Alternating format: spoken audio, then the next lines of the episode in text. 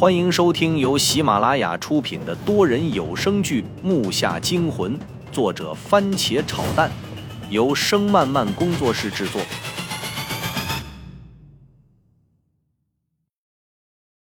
第九十二集，爷爷看了那东西良久，抬起头，用莫名其妙的眼神看着我道：“这个东西就是冠冕阴阳，不过只是一半而已。”然后他露出了失望的表情，但是我能从这表情里捕捉到爷爷要掩藏的喜悦与兴奋。父亲张开嘴，刚想说什么，就听轰隆一声，地面包括整个阁楼内都大幅度颤抖了起来，我一个没站稳，差点倒在地上。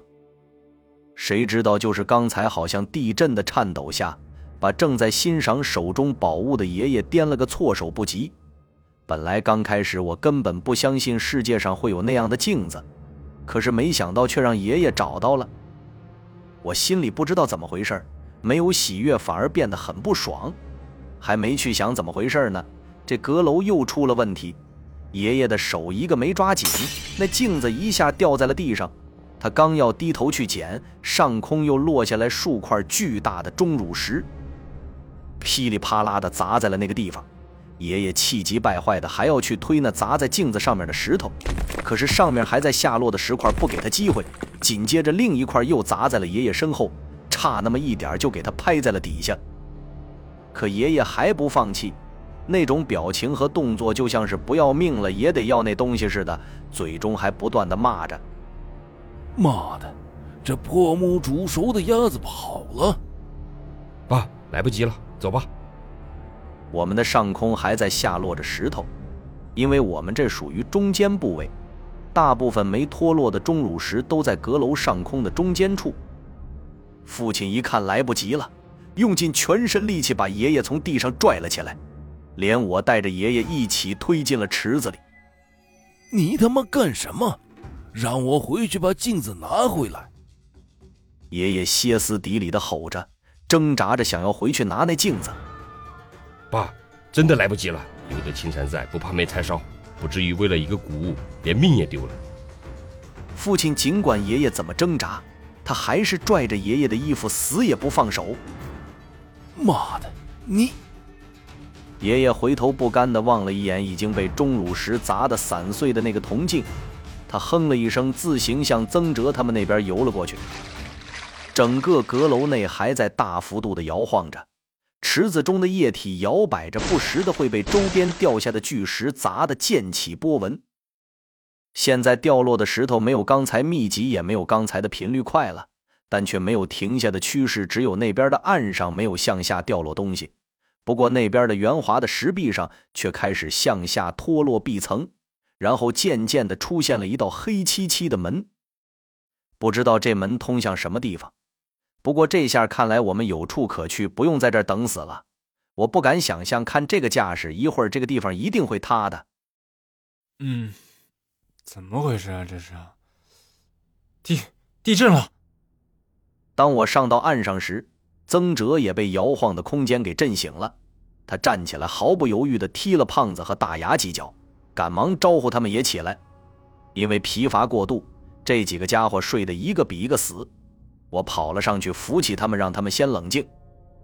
不过情况很快也恶化了，周边从下到上的那些尸人太岁的石像，包括那几层平台，突然碎了开来。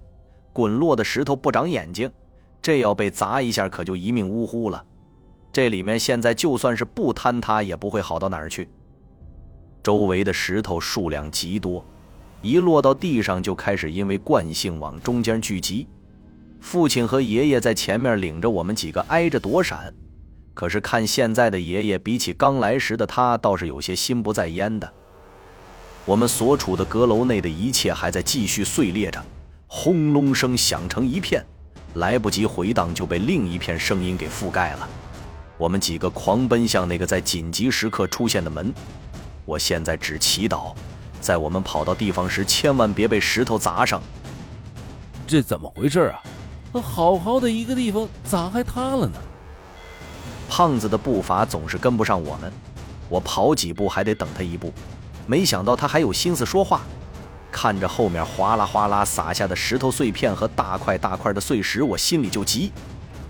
因为灰尘的缘故，视线都模糊了。我拽住胖子，带他一起跑，这速度才有提升。可是身上的伤痛倒是有点让我吃不消。就在这个时候，胖子后面轰的一声砸下一颗大的石块，他的左脚刚迈出去，那石头就落了下来。他回头看的时候，脸都快贴石头上了。这下那胖子脸刷就白了。